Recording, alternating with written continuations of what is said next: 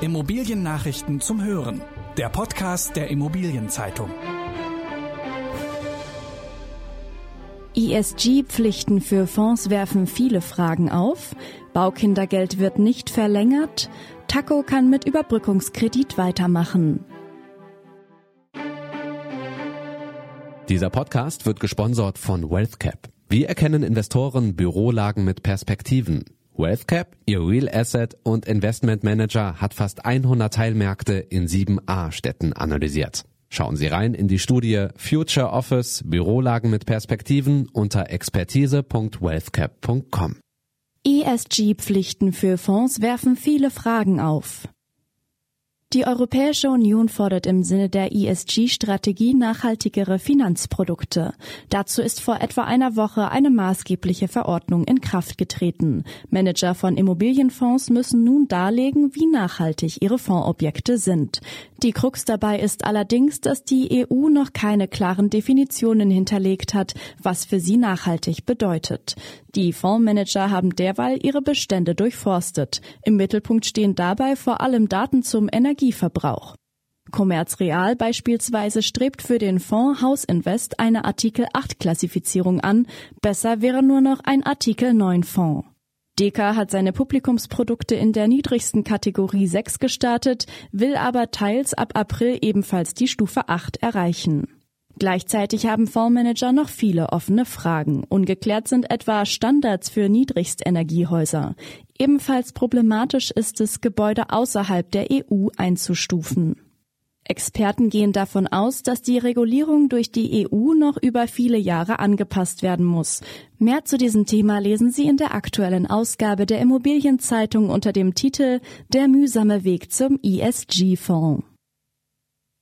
Das Baukindergeld wird nicht verlängert. Die Bundesregierung hat beschlossen, das Baukindergeld trotz aller Appelle von Maklern, Baufinanzierern und Eigentümerverbänden nicht ein zweites Mal zu verlängern. Die Eigenheimförderung für Familien läuft damit zum 31. März aus. Wer bis dahin einen Kaufvertrag für seine erste Wohnung oder sein erstes Haus unterzeichnet oder eine Baugenehmigung erhält, kann den Antrag allerdings noch bis Ende 2023 nachreichen. Die zur Verfügung gestellten Mittel in Höhe von 9,9 Milliarden Euro sind wohl noch nicht ausgeschöpft. Bislang hat die Eigenheimförderung den Staat 6,5 Milliarden Euro gekostet. Ursprünglich hätte das Baukindergeld schon Ende 2020 auslaufen sollen. Wegen Corona gab es aber noch eine dreimonatige Schonfrist. Geförderte Familien erhalten pro Jahr und Kind 1200 Euro. Maximal wird das Baukindergeld zehn Jahre pro Kind lang gezahlt. Nicht ausgeschlossen ist, dass die neue Bundesregierung das Thema nach den Wahlen im Herbst wieder aufgreift. Über eine Fortsetzung des Baukindergeldes werde in der nächsten Legislaturperiode zu entscheiden sein, heißt es aus dem Bundesbauministerium. Taco kann mit Überbrückungskredit weitermachen. Taco hat sich auch ohne staatliche Unterstützung finanziell Luft verschafft.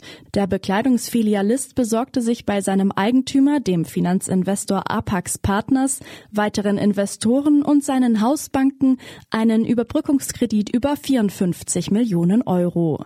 Interims-CEO Karl-Heinz Holland sagt, der Kredit ermögliche es kurzfristig, die operativen Kosten zu decken und, so Holland wörtlich, den Fortbestand unseres kerngesunden Unternehmens zu sichern. Verhandlungen mit dem Land Nordrhein-Westfalen über eine Landesbürgschaft waren zuvor gescheitert. Durch die immer wieder verlängerten Zwangsschließungen sah sich Taco an den Rand des Ruins gebracht. Die Modekette betreibt allein in Deutschland 1200 Filialen. Am 8. März durfte ein Großteil der deutschen Läden wieder öffnen. Der Erdbauspezialist Long Harbor wird in Deutschland aktiv. Der britische Vermögensverwalter Long Harbor expandiert nach Deutschland. Das Unternehmen hat sich auf Investments in Erbbaurechte spezialisiert. Den Anfang hierzulande macht Long Harbor mit zwei Transaktionen in Frankfurt und München.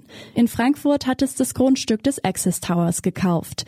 Der Verkäufer Publity behält dabei den Turm an sich und pachtet das Grundstück per Erbbauvertrag für 100 Jahre zurück. Long Harbor gibt den Wert seines Zukaufs mit 30 Millionen Euro an. In München geht es derweil um ein Hotelgrundstück. Dieser Deal soll zur Mitte des Jahres abgeschlossen sein. Long Harbor will künftig weitere Grundstücke vor allem in Deutschland und den Niederlanden einkaufen. Art Invest kauft zum ersten Mal in Wiesbaden. Art Invest hat in Wiesbaden das Bürohaus mit der Adresse Abraham Lincoln Park 1 gekauft. Der Vermögensverwalter und Projektentwickler tätigte damit seinen ersten Erwerb einer Büroimmobilie in der hessischen Landeshauptstadt. Das Gebäude ist Teil des Versicherungscampus des R&V-Konzerns im Südosten der Stadt und hat rund 27.000 Quadratmeter Mietfläche. Auf dem Papier fungiert eine sogenannte Investment-Kommanditgesellschaft als neue Eigentümerin. Diese wird von Art Invest verwaltet. Soweit bekannt hatte die Immobilie zuletzt im Jahr 2015 den Eigentümer gewechselt. Damals wurde sie als Teil eines Portfolios von Apollo Global Management erworben. Eine Privathochschule zieht in das Berliner Projekt Chat. Ein langer Büroriegel mit Sägezähnen auf dem Dach. So präsentiert sich das größte Gebäude des Berliner Projekts Chat im Entwurf. Die beiden Projektpartner Klingsör und Derico wollen am Ufer des Schifffahrtskanals in Neukölln vier Gebäude errichten.